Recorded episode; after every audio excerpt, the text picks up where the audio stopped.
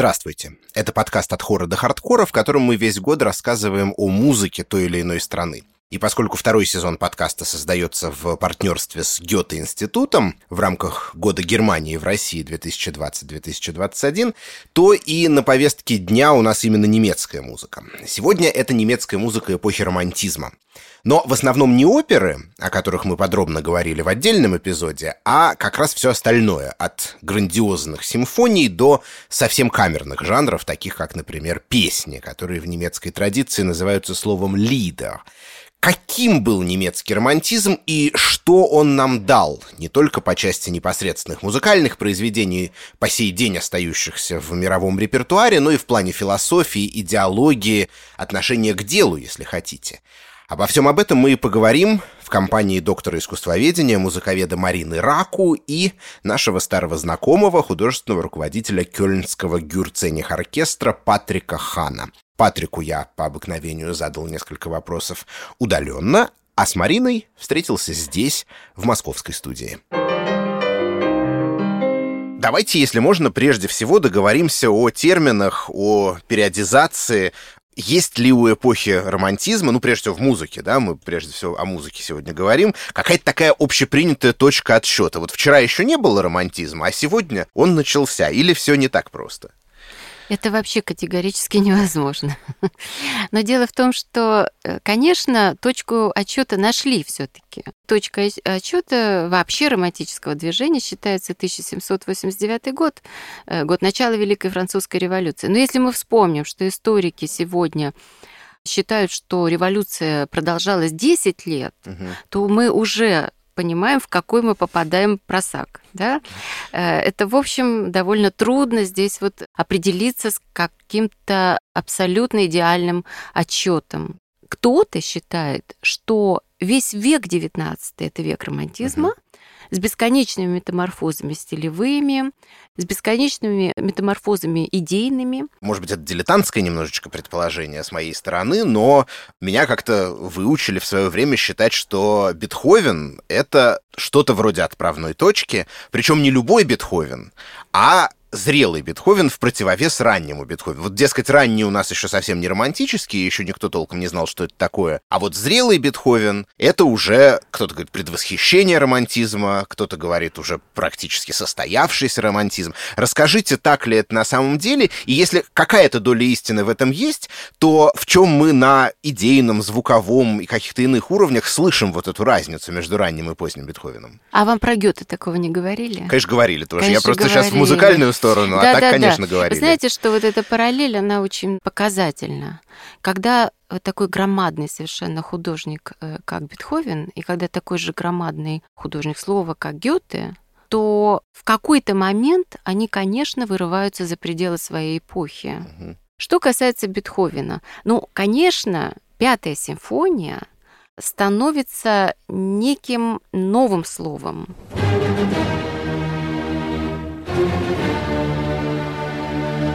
Новым словом не только Бетховена самого, но новым словом в музыкальном искусстве.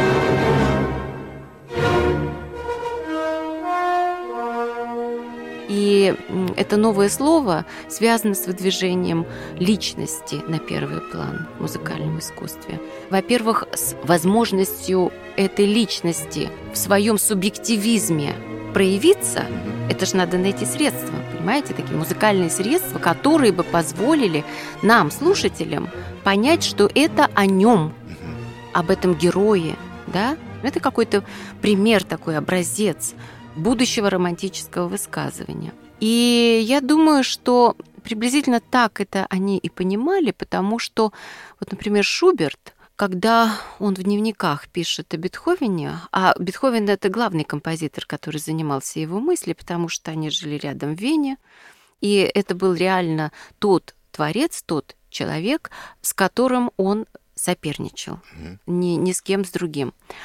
Шуберт пишет, что какое странное сочетание у него возвышенного и низкого, прекрасного и безобразного, и еще там целый ряд перечислений. То есть, короче говоря, он описывает его как абсолютно романтический стиль который стремится смешивать совершенно невозможное ранее. И это, конечно, отход от прежних требований, от прежних законов написания, музыки в частности, да и вообще любого произведения искусства. Так что Бетховен, безусловно, в каких-то своих сочинениях, вот он соприкасается, и что-то даже он такое изобретает и помимо фигуры героя, субъективности и так далее. Вот, например, он изобретает идею вокального цикла, который возобладает в ближайшие годы, это будет очень важно. Вот это Андиферна Гелипте, да, к далекой возлюбленной, вокальный цикл, в котором еще, внимание, очень интересно, эти песни не имеют паузы между собой. Они идут, то, что музыканты называют атака, то есть одна за другой. Как бы единое высказывание, но перелистывающее страницу за страницей вот этого такого любовного признания.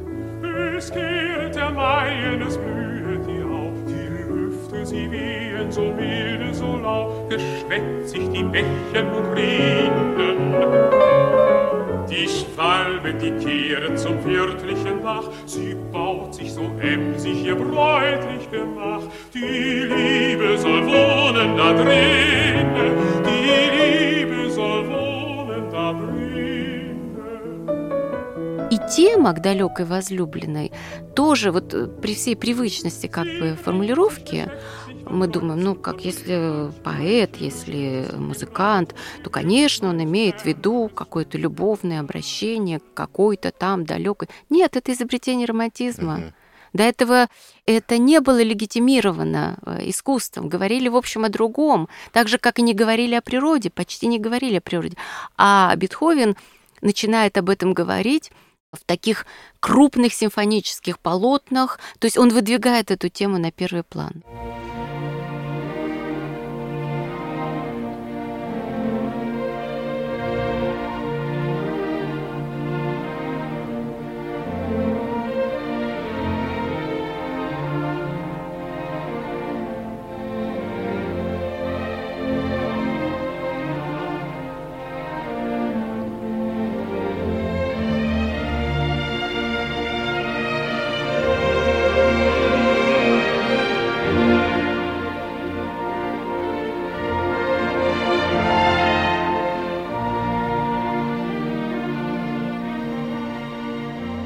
Что очень важно, это идея природы как хранилища невыявленных сил искусства, выражение божественного.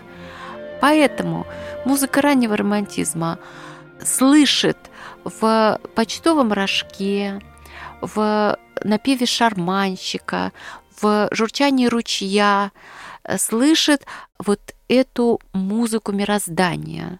И поэтому из этого вот возникает, скажем, такая фигура, как Шуберт, где все вот эти перечисленные мною образы возведены в ранг э, величайшего высказывания, величайшего искусства. Смотрите, ну вот очень интересно, что у нас с одной стороны есть такой грандиозный масштабный симфонический жанр, а с другой стороны есть такой очень же камерный жанр вот этого, например, вокального цикла. И удивительно вот это сочетание, то есть мы смотрим и как-то очень широко, да, какую-то оптику обретаем очень широкую и масштабную, и с другой стороны, наоборот, очень такую узкую, почти интимную. Да, у Бетховена огромное количество миниатюр.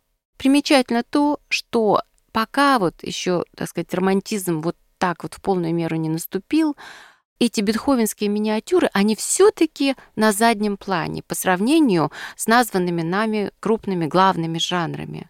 А вот важнейшей приметой того, что романтизм наступил, станет именно выдвижение этих маленьких как будто бы высказываний, таких простеньких, да, выдвижение их на первый план –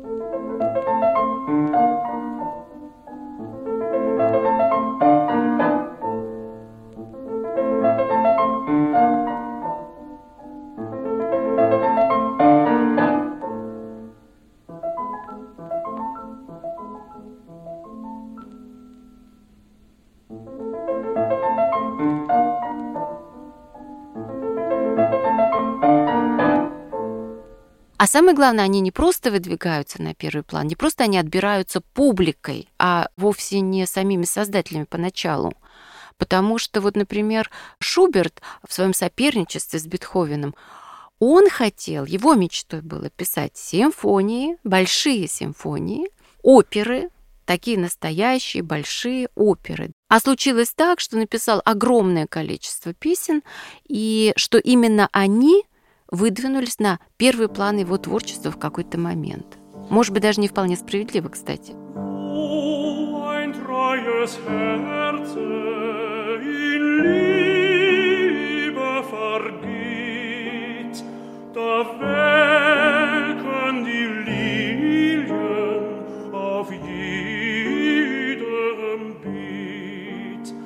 Da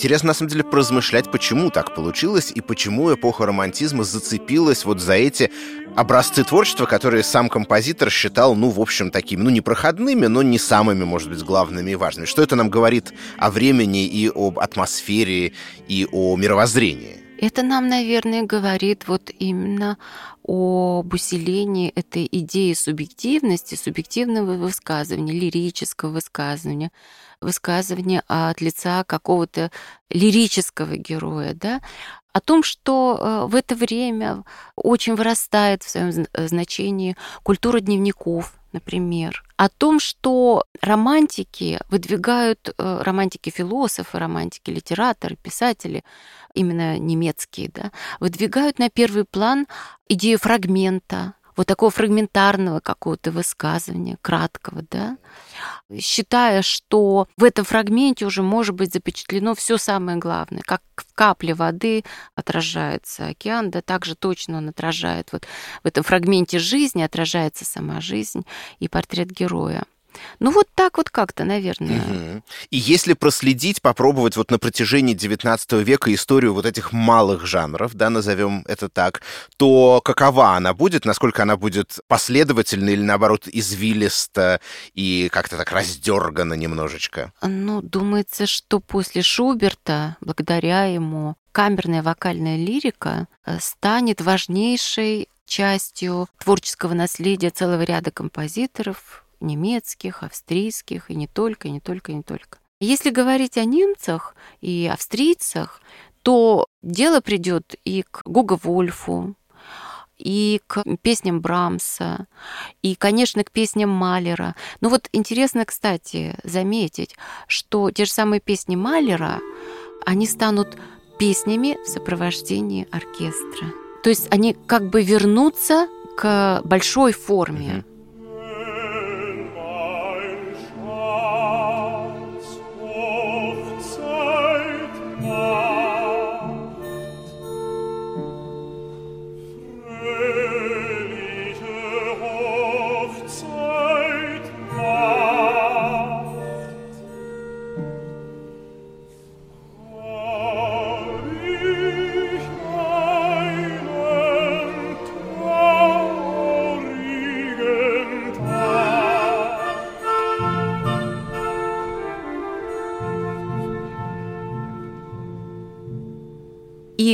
Собственно говоря, этот задел уже есть у Шуберта, потому что очень часто по отношению к его симфониям применяется понятие песенного симфонизма.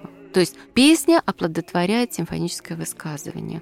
Появляется совершенно новый тип тематизма. Темы симфонические, вот эти главные симфонические темы, представлены именно как лирическое высказывание от лица некоего, опять-таки, вот субъекта, который э, за э, страницами этой партитуры прочитывается. Угу, угу.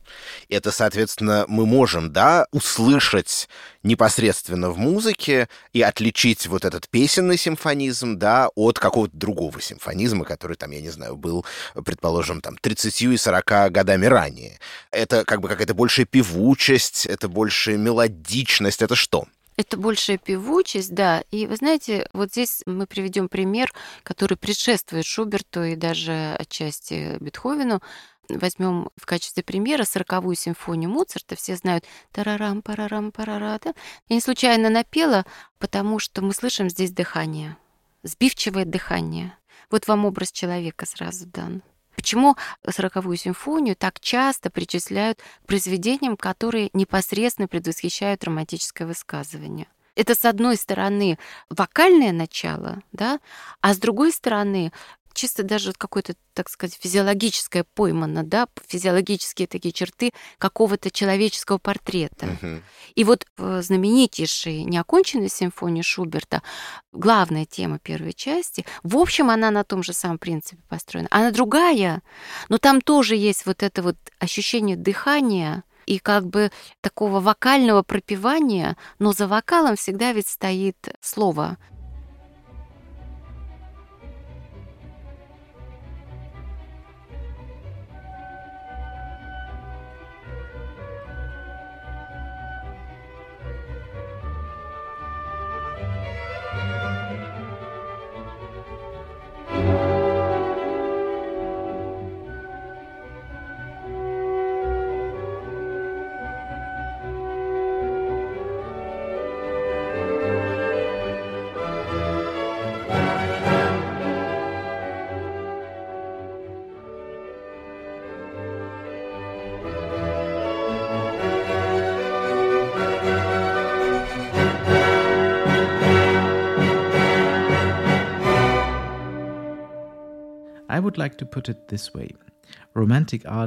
Патрик Хан о том, на чем основан романтизм и какие философские мысли и душевные порывы его питали.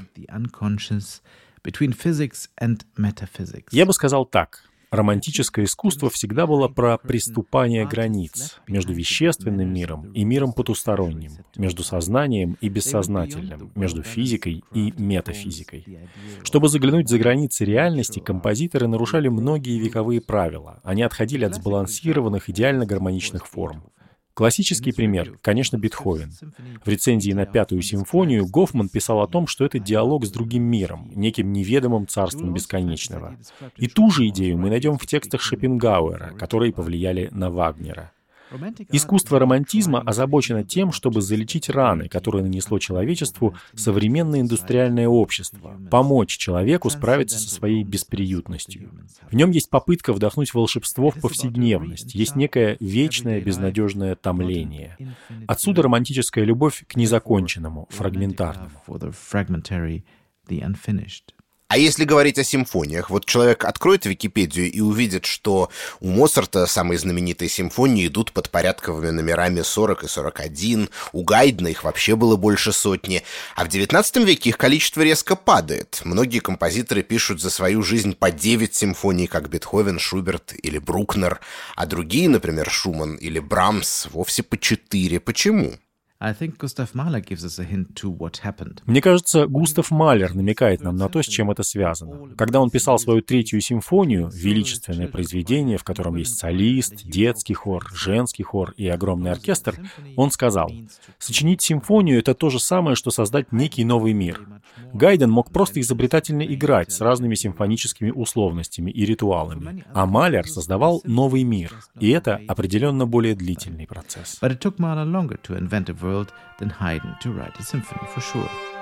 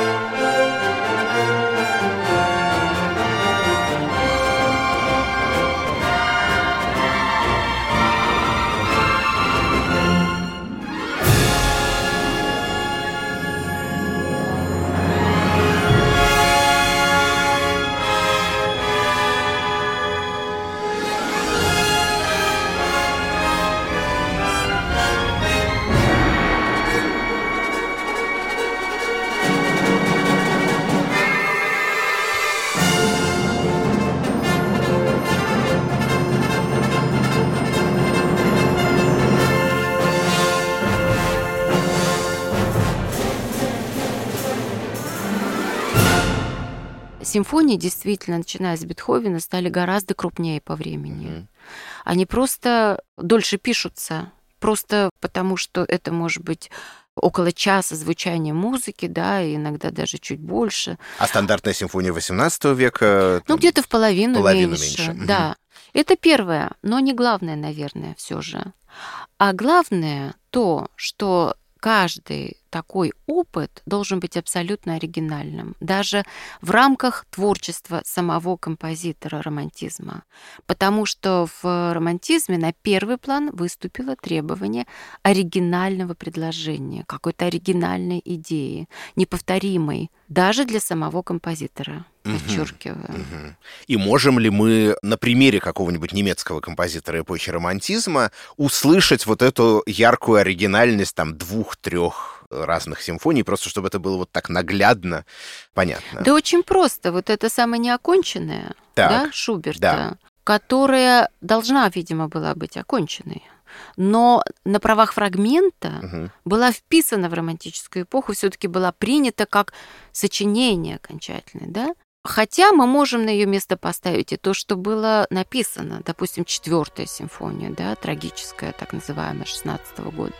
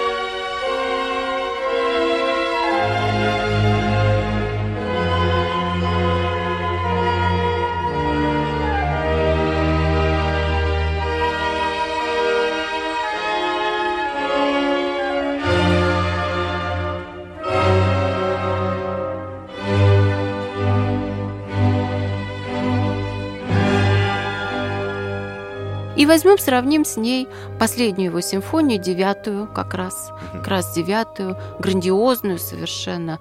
Причем он до этого уже думал, что написал большую симфонию. Но когда он дошел до девятой, оказалось, что вот это-то вот и есть большая по-настоящему. Уже это совершенно грандиозное, монументальное uh-huh. произведение. Вот, то есть он за небольшое очень количество лет, он просто как музыкант, как создатель вырос настолько, что и сами его сочинения приобрели вот эти другие масштабы. thank you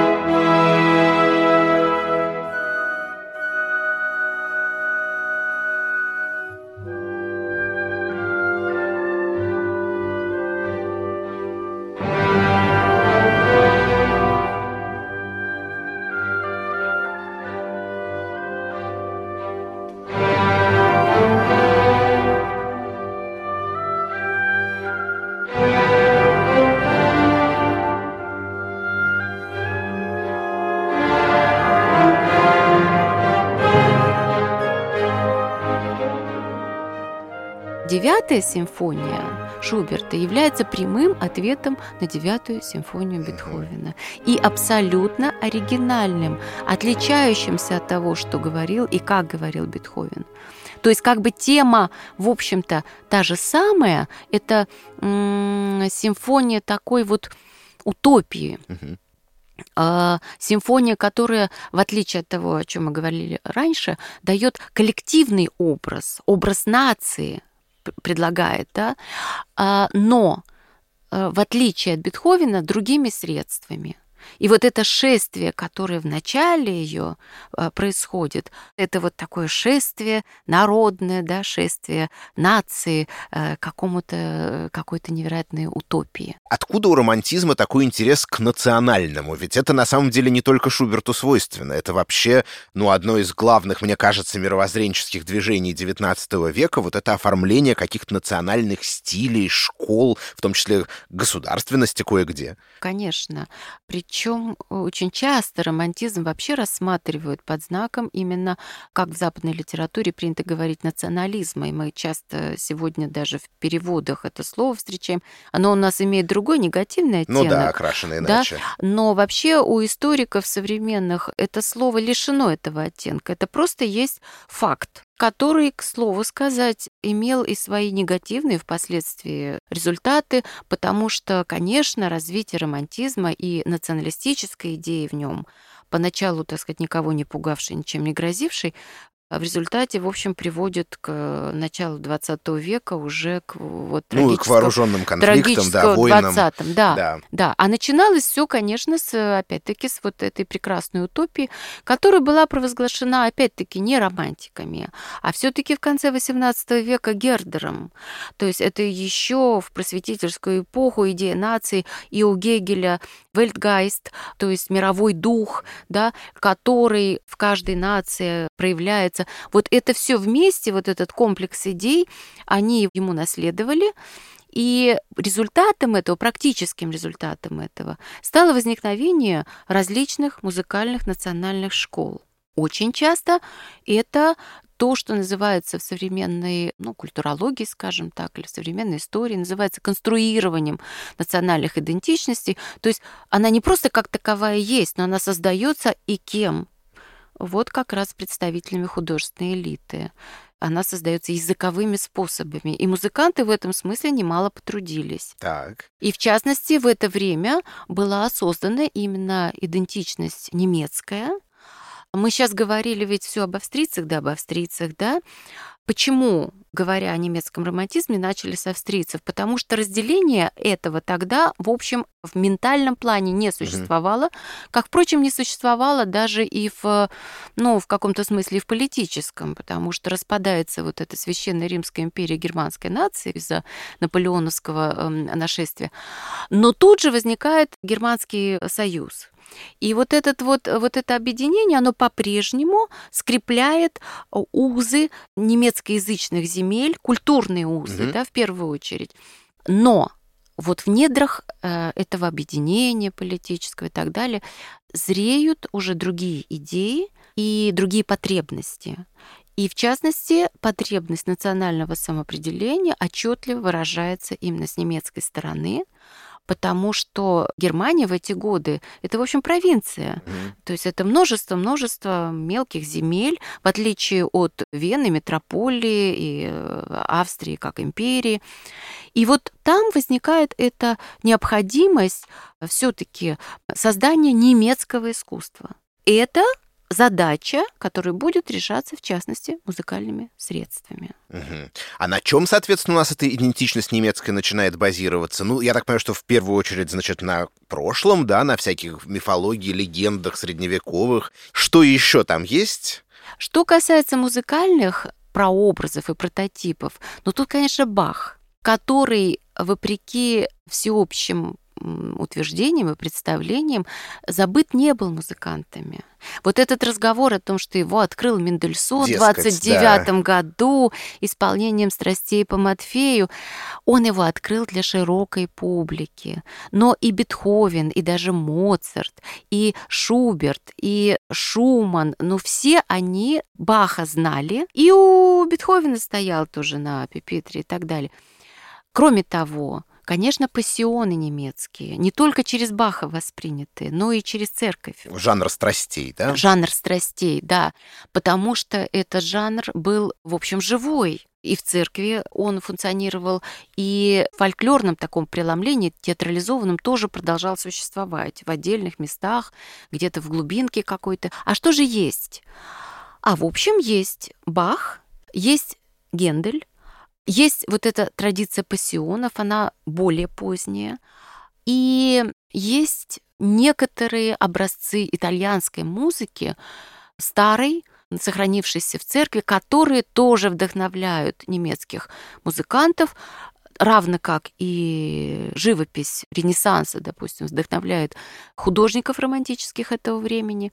И вот в параллель к течению назарейцев, художников немецких, которые своим прототипом делают живопись Рафаэля. Чуть позже возникает движение цицилианства, То есть такое движение, которое ориентировано на палестрину, а значит на высочайший образец чистоты, так сказать, духовной э, высоты и абсолютной религиозной глубины этого искусства. Вот этот образец они берут из Италии. Угу.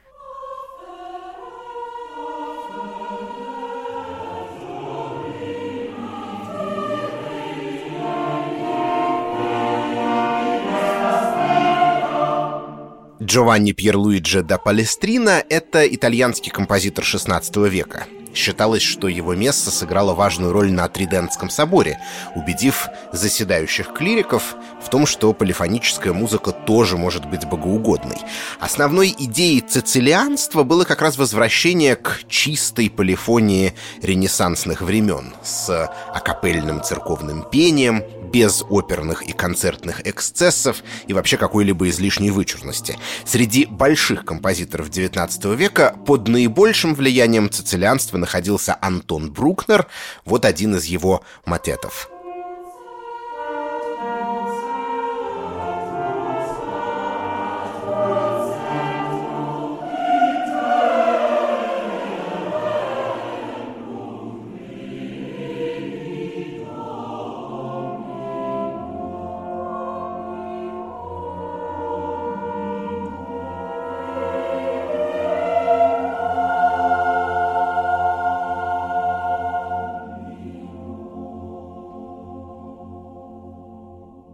Слушайте, а мы говорили про страсти, про пассионы. Ага. Этот жанр, эта форма, она живая в XIX веке, и оратории живы, да? То есть вокальное искусство не исчерпывается, с одной стороны, оперой, а с другой стороны, вот этими лидер, да, песнями, о которых мы тоже уже говорили. Знаете, не только не исчерпывается, но в какой-то степени есть попытка совершить вот такой же романтический шаг по отношению к этим жанрам, какие были предприняты и по отношению ко всем остальным. То есть попытка синтеза оперы и оратории, то есть придать оратории черты оперности, а опере оратории — это нормальная логика угу. романтического музыканта. И в частности, это пытался делать и довольно успешно Роберт Шуман вот в своем уже зрелом периоде.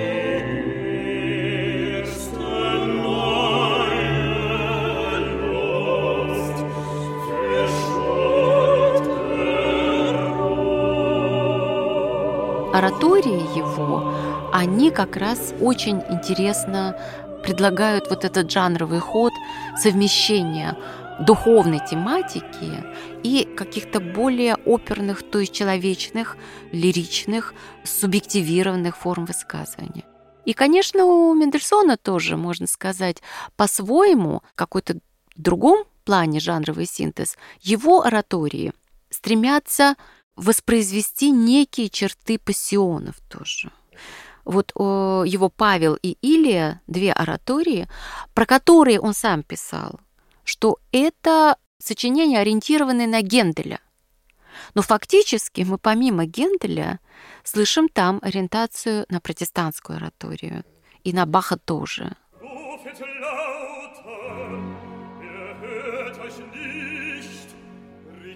Euch mit Messern und mit Friemen nach eurer Weise. Winkt um den Altar, den ihr gemacht. Rufet und weissagt, da wird keine Stimme sein, keine Antwort, kein Aufmerken.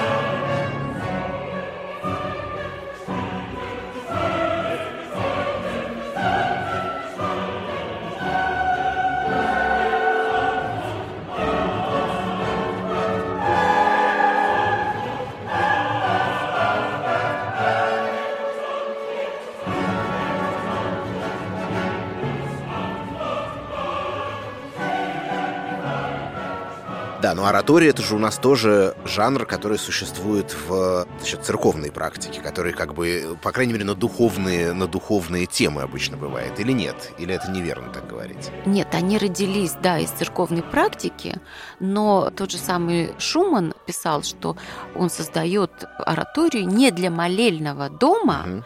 а для веселых людей. Угу то есть, для, для, да, то есть для концертного зала. Вот. И Павел и Илья то же самое. Конечно, они могут звучать в церкви, угу. но поскольку там вообще, вот как я уже сказала, происходят большие сдвиги в религиозном сознании этого времени, и в частности, со всем этим был близко очень знаком Мендельсон, просто потому, что он вращался в кругу людей, которые делали эту эпоху в философском плане, да, Благодаря этому оратории Мендельсона – это, в общем, некоторый ответ на вопросы религиозной проблематики этого времени. Попросту говоря, его родной теткой была Доротея Шлегель, жена Фридриха Шлегеля. Так вот, Доротея вводит его, Мендельсона, своего племянника, тоже в этот круг, и ни много ни мало – Мендельсон, которую мы все считаем, ну, как правило, ну, кем? Автором песен без слов, таким вот э, очаровательным музыкантом, который и композитор, и дирижер, и педагог, и все это вот ему удается, светский такой прелестный, счастливчик, везунчик, богатый угу. от рождения. А он на самом деле очень глубоко знакомится именно с философской проблематикой этого времени. Он едет в Тюбинген, слушает лекции Шлейермахера, его знаменитые речи о религии. Понимаете, за каждым из этих музыкантов, за редким исключением, но за каждым уже из музыкантов, романтиков, зрелых, стоит огромный мыслительный мир, стоит огромный пласт образования. Все они не только музыканты. Угу. Вот это очень важно. Угу. Даже в отличие, скажем, от Шуберта, который как птичка поет, как говорится, сочинял, это во многом правда, хотя он тоже был поглубже, чем иногда принято о нем говорить, но все-таки никогда не манифестировал. Вообще ранние романтики мало занимались манифестами, этим занимались ранние писатели. Uh-huh. А вот уже зрелые романтики, вот уже романтики следующих поколений, конечно, они очень четко определяли свои художественные задачи, они, в общем, очень хорошо понимали, что они делают. И манифесты писали. Манифесты, можно сказать, писали манифесты, потому что ведь Роберт Шуман, например, один из выдающихся музыкальных журналистов, критиков. И, конечно, это были его манифесты. Угу. Ну, скажем, открытие Шопена – это было, э, понимаете, каждый критик может мечтать э, о таком открытии, да, сказать миру первым, шляпы долой, господа, перед вами гений. Mm. Вот же его фраза была и Шуман, и Лист, конечно, с его программными статьями, с его сочинениями, с его книгой тоже о Шопене. Uh-huh самолично написанной, да, ну, правда, вместе с Каролиной Витгенштейн, спутницей его жизни, вот вдвоем они написали эту книгу, но и многое-многое другое. И это все говорит об их вовлеченности в мир культуры романтизма, а не только технический, такой вот сугубо такой профессиональный цеховой, узкоцеховой мир музыкантский, что было, в общем, характерно для добетховенского поколения. Угу. А музыкальная критика вообще, вот это интересный вопрос. А мы ей не романтизму обязаны, вообще существованием ее как влиятельной некой силы в культурном пейзаже? Вот думаю, что романтизму. И именно таким фигурам, как вот тот же Шуман, Берлиоз, простите, угу. который, так сказать, не брезговал этим заниматься совершенно. Он, правда, для заработка и именно вот с некоторой все-таки брезгливостью, но приходилось, да, но приходилось. И он же был в этом силен и хорош. И Вагнер этим занимался, и Лист этим занимался. То есть они видели в этом одну из важнейших задач просветительских. Uh-huh. А задачу просветительскую они осознавали как одну из важнейших творческих. Угу. А не связано это в том числе и с тем, что музыка, возможно, стала слишком сложной для того, чтобы понять ее без какого-то сопроводительного текста, который бы нам рассказал о том, или, по крайней мере, она стала сама себя осмыслять как слишком сложную для того, чтобы ее понять просто так без инструкции. Знаете, я думаю, что тут не выражение слишком сложное подойдет, Дело в том, что эта музыка начинает наделяться неким внутренним смыслом. который совсем не обязателен был для музыки, Мгм. скажем, гайдновского, моцартовского периода. Там в большой степени это было действительно ремесло, соответствующее ситуации заказа. Они все работали в ситуации заказа. Что светские композиторы в светских композициях, да, что в церковных композициях. Наступает время свободных художников. Я не случайно сказала, что вот они и философию знают, они и литературу, и то, и все, да, они и с театром близки. И вот весь этот набор вне музыкальных, экстрамузыкальных понятий, смыслов, сюжетов, все это способно в их представлении вынести музыка. Они ее наделяют этими смыслами. И, конечно, очень важное такое явление романтизма — это слово, спрятанное в музыке. Можем ли привести один, два, три примера? Ну вот возьмем, допустим, Шумана, да? Он пишет первую симфонию свою весеннюю. Она очень тесно связана с событиями его жизни. Это опять-таки типично романтическая черта. То, что весенняя симфония пишется в связи с его любовью и женитьбой на Кларе Вик, и такой трудно добытым этим правом на женитьбу. И весенняя симфония это как бы новый такой шаг в его жизни. И под впечатлением от стихотворения одного немецкого поэта, он строчки эти немецкие вписывает в ритмику главной темы этого произведения. Причем это не эпиграф, этого нет в программе к этому произведению. Это его тайнопись.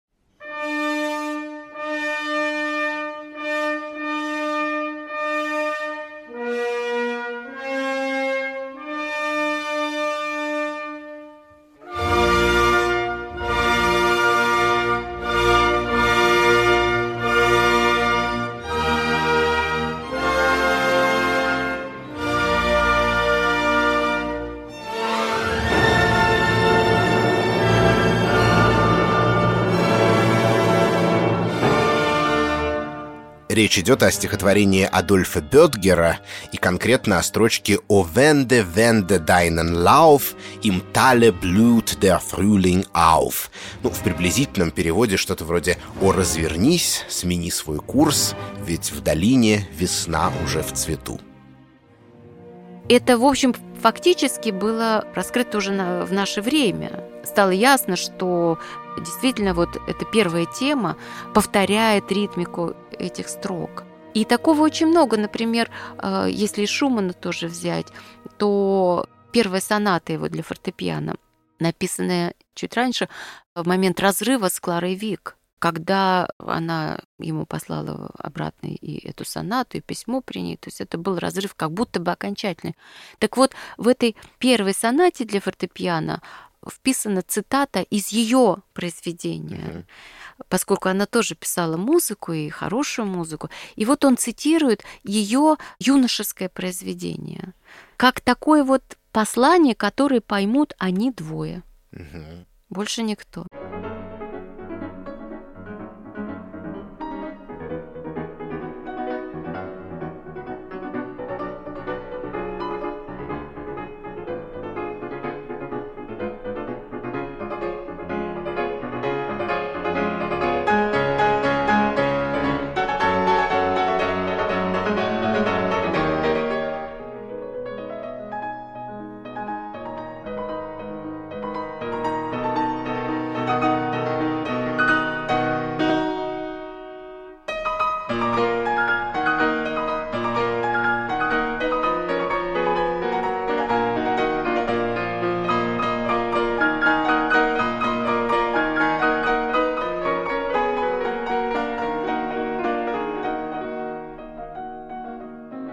Это другое, чем, например, когда Бах берет буквы своего имени, да, и которые у него часто встречаются в, в том числе нотах. Да, это какое-то другое. Там скорее подпись и нечто адресованное Всевышнему. Мгм. А здесь э, чисто человеческое. То, что связано с э, духовным, душевным миром э, вот этого художника. Но Шуман вообще был молчалив невероятно. У него вообще все главное, видимо, происходило где-то глубоко внутри его духовной жизни.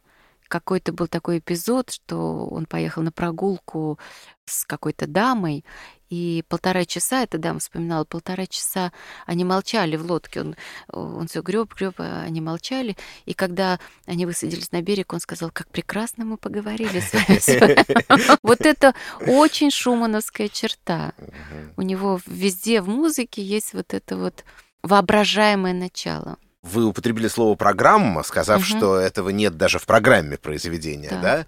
Вообще феномен программной музыки, когда музыка как бы выражает, да, какой-то сюжет не да. музыкальный, вне Пер- музыкальный. Передает какую-то сюжетную канву, конечно, да.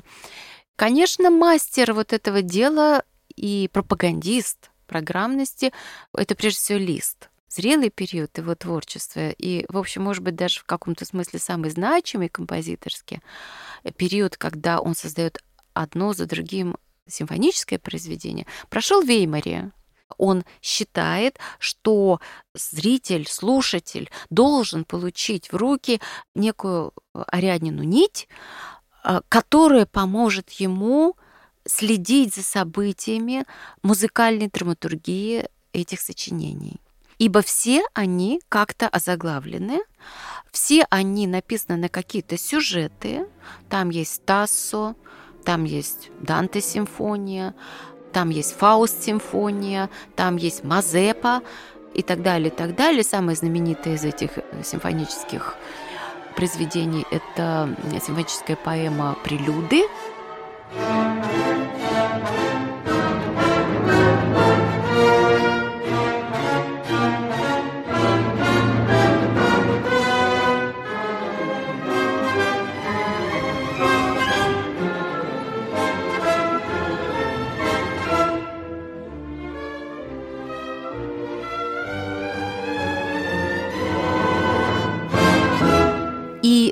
этом тоже случае просто необходимо эту программу знать, потому что когда ты ее знаешь, ты продвигаешься к некоему смыслу, к некоему выводу, который действительно вербально может быть потом как-то высказан.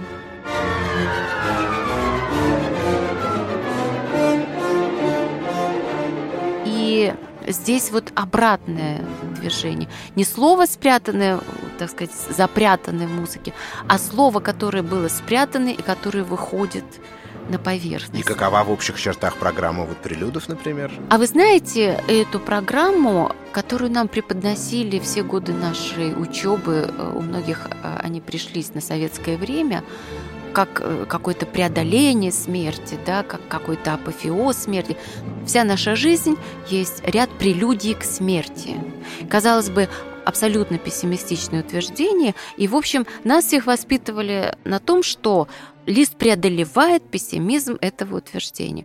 Но для верующего человека, конечно, это утверждение не содержит в себе никакого пессимизма. И для листа, человека, у которого впереди была духовная стезя а, аббата, он принял сан, и он вообще человеком был невероятно религиозным, особенно в поздние годы. Конечно, он этим сочинением доказывает мысль о том, что это восхождение прекрасно, и что этот финал открывает путь к чему-то высшему, сияющему такому счастью и блаженству. Недаром там в конце вот эти переливы арф звучат. Это просто образ рая Господня.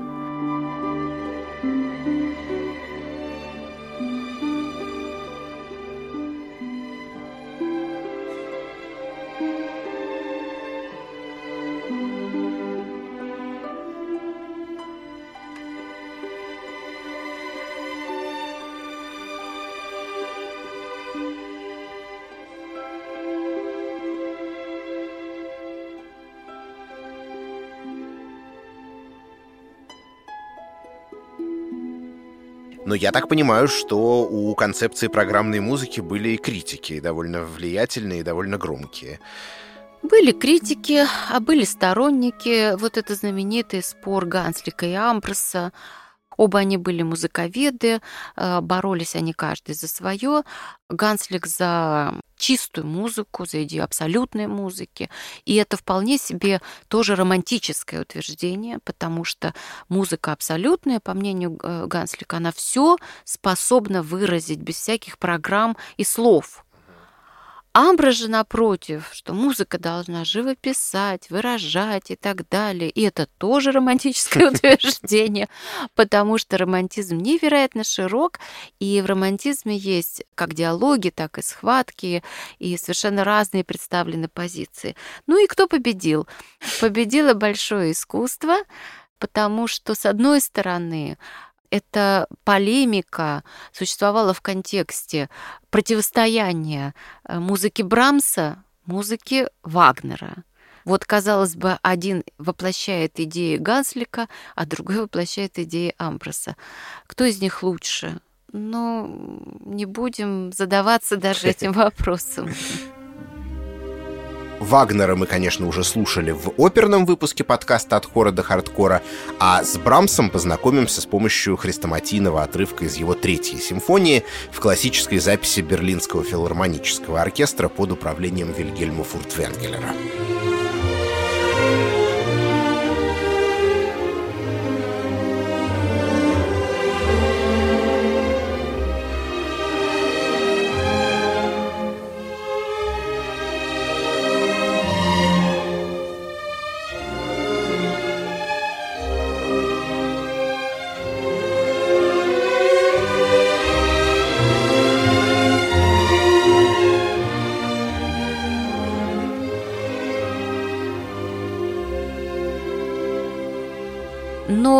Ведь знаете еще какой момент? Вообще-то сами композиторы ни о чем таком особенно не помышляли и не боролись. Им было не досуг.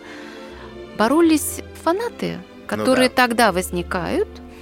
Романтизм создает огромную массу слушательскую. Это может быть первое в истории культуры массовое искусство – обращенная действительно к большим очень слоям населения. Поэтому борьба под знаменами Ганслика и Амброса приобретала вот такой накал, что даже мы сегодня по истечении стольких лет об этом э, упоминаем. Угу потому что это действительно было общественным событием. Группа поддержки была. Группа поддержки, другого, да, да, да, да, да. Это, это было очень важное общественное событие средины XIX века. Слушайте, а еще ведь интересный момент, вот, э, о котором я только что подумал, когда вы говорили про массовость, да, романтизма как стиля, а не связано ли это в том числе еще и с тем, что у нас возникли, например, такие инструменты, ну, уже в относительно привычном нам виде, как, например, фортепиано, который может стоять в каждом доме, и в каждом доме есть там, я не знаю, девушка, которая умеет на нем играть, и вечером дает концерт, грубо говоря, и играет ноты, которые приобрели иногда, например, переложение даже симфонии какой-нибудь э, фортепианной. Да, и с расцветом книгоиздательства угу. еще. Значит, с производством инструментов, с одной стороны. Да, потому что да? звукозаписи еще не было вот в современном виде, как сейчас распространяется, но вот это такая протозвукозапись, ноты и инструменты, да? Да, и, конечно, что поражает в это время? Телевизора нет. Да, да. Вечера проходят в музицировании. И вот этой, вот этим искусством музицирования владеет практически каждый. В эпоху романтизма домашнее музицирование стало очень важной практикой. Эти мещанские практики называются термином «бидермайер». Есть фортепианная пьеса, часто пародируемая, которая стала символом этого домашнего исполнительства. Она называется «Молитва Девы».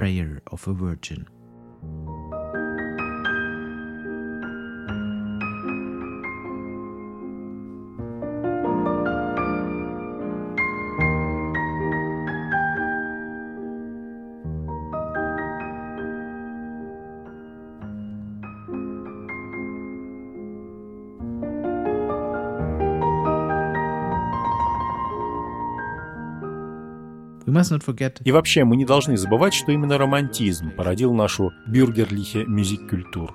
Новую музыкальную реальность ковали не аристократы, а простые горожане-меломаны, которые устраивали концерты и часто играли в оркестрах вместе с профессионалами на раннем этапе.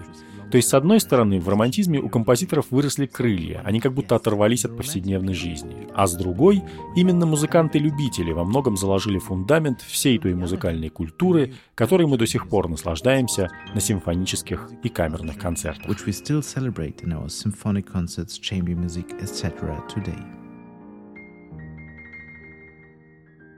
Отсюда и возникает, с одной стороны, стремление писать огромное количество камерной музыки, угу. инструментальной, вокальной. И миниатюры те самые, да, И те самые вполне... миниатюры, да. Потом книгоиздательства, которые тиражируют это все. Ну и большие залы, концертные залы, оперные залы, которые, конечно, могут вместить значительно большее количество публики, чем аристократические салоны XVIII века. Совершенно все это выглядит уже иначе. Но и в этих залах появляется фигура виртуоза, который абсолютно равен сегодняшним медийным персонам. Их жизнью личной тоже очень интересуются, а о них пишут газеты, о том, сколько они зарабатывают, и с кем кто приехал и живет, да. и, и так далее. Да, вот это все поступает тоже в газеты. Лист был, да, как раз виртуозом на, вот на первом этапе своего. Да, да, да, безусловно, Лист, э, конечно, Паганини если говорить о немецкой школе, то мы здесь должны вспомнить обязательно Людвига Шпора.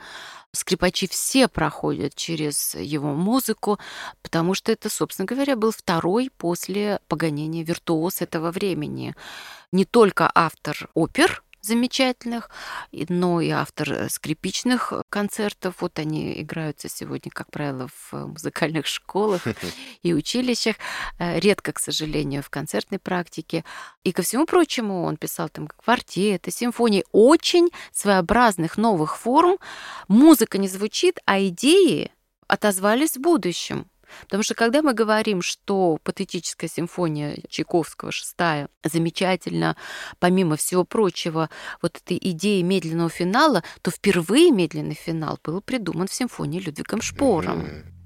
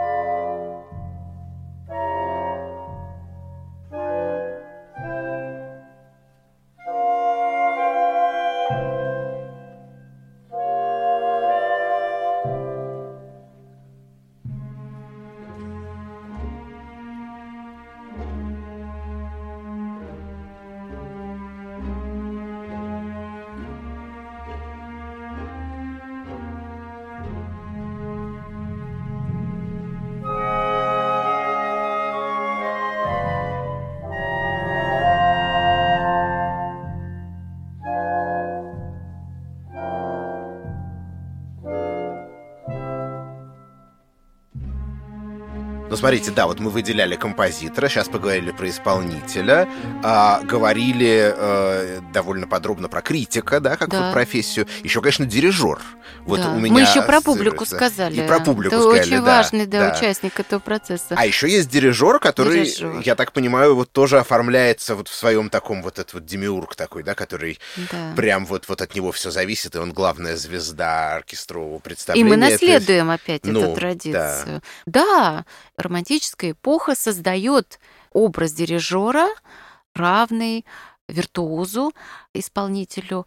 То, что в роли дирижера выступают очень часто композиторы, ну, вот как, например, Вебер, да, uh-huh. или как Вагнер, которого Чайковский, вышеупомянутый, считал вообще лучшим из слышанных им когда-либо дирижеров. То есть он считал, что вот если кто гениален как дирижер, uh-huh не любя музыку Вагнера, Вагнера. да, а, если кто и гениален, то это Вагнер как дирижер.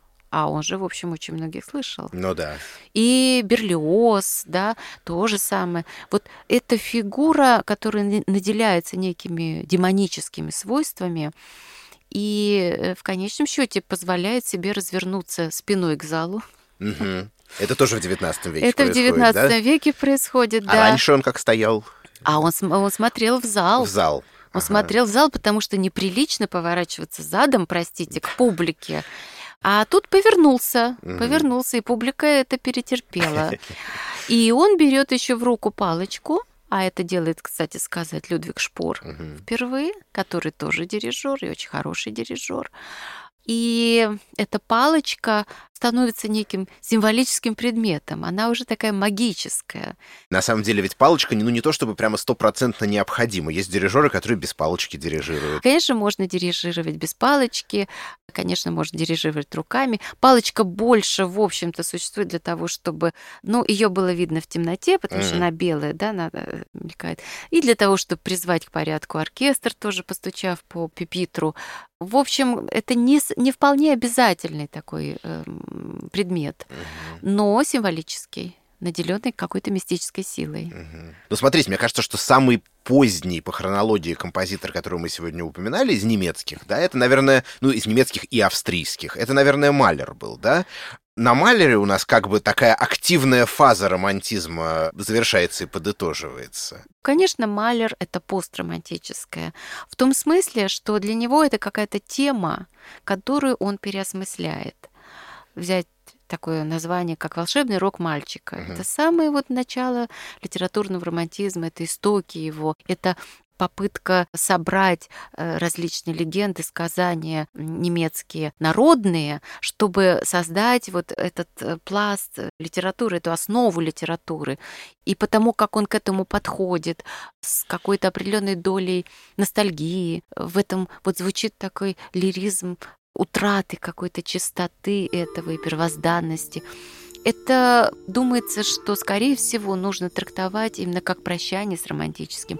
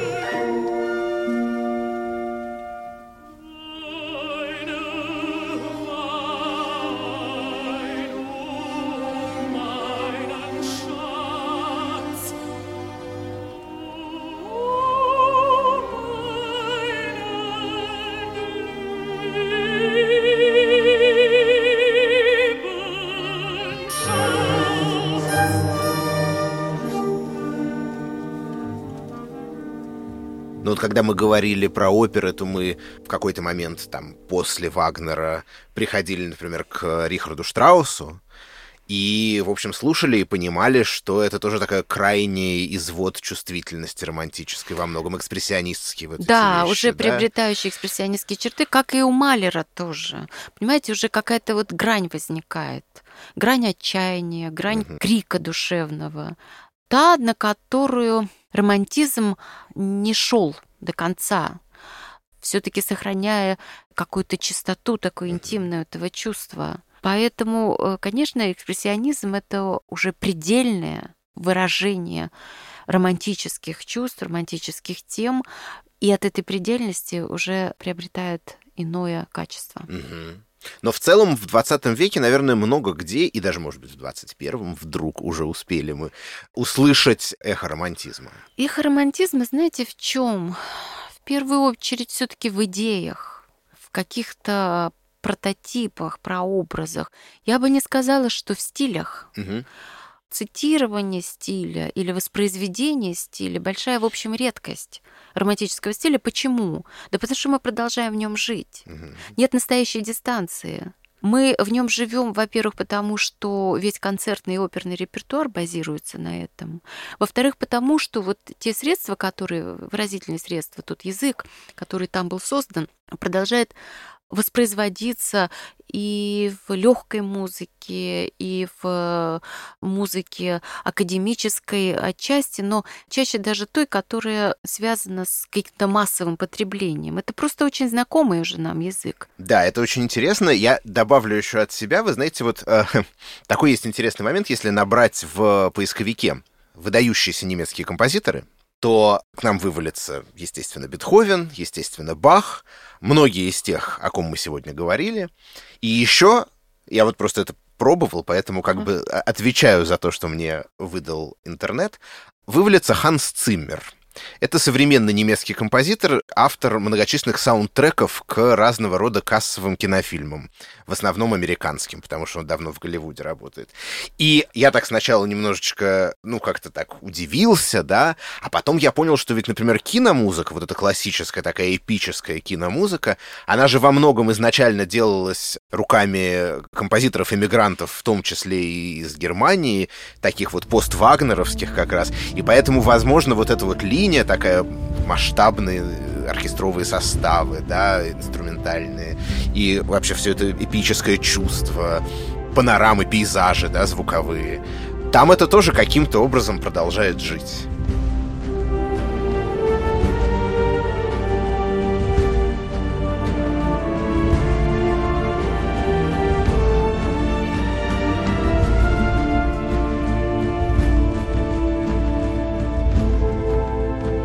Конечно, романтизм дал вокабуляр, понимаете, он дал такой словарь, дал такое огромное количество новых средств, от которых вообще отказаться невозможно, даже если ты э, сознательно будешь ставить эту вот э, границу между современным высказыванием и высказыванием романтическим, все равно ты будешь воспроизводить что-то из этого угу. обязательно. Идеи, скажем, утопии у Штокхаузена в его недельной опере «Свет», да, это абсолютно вагнерская идея, это понятно. Или, э, скажем, идея, наоборот, вокального цикла, вот у Сильвестрова «Тихие песни».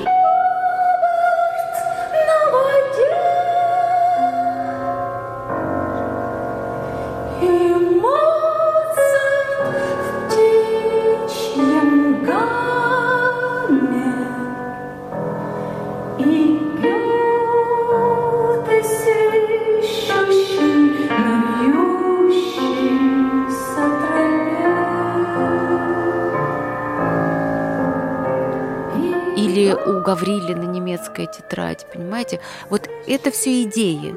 Если же говорить о стилистике и о каких-то образах, над которыми э, композитор продолжает размышлять, которые он продолжает э, как-то перерабатывать, то я бы сказала, что у Десятникова, у Леонида Десятникова, мало того, что «Любовь и жизнь поэта», цикл, явно отсылающий к Шуману, но, скажем, «Дети Розенталя», которых есть вот эта сцепка с романтическим типом высказывания, тем романтическим языком, который он э, на свой лад перекладывает, но мы угадываем вот этот отголосок, он, он в нас рождает такое сентиментальное постмодернистское такое послевкусие узнаваемости чего-то чего необычайно родного, потому что романтизм — это очень родное нам искусство.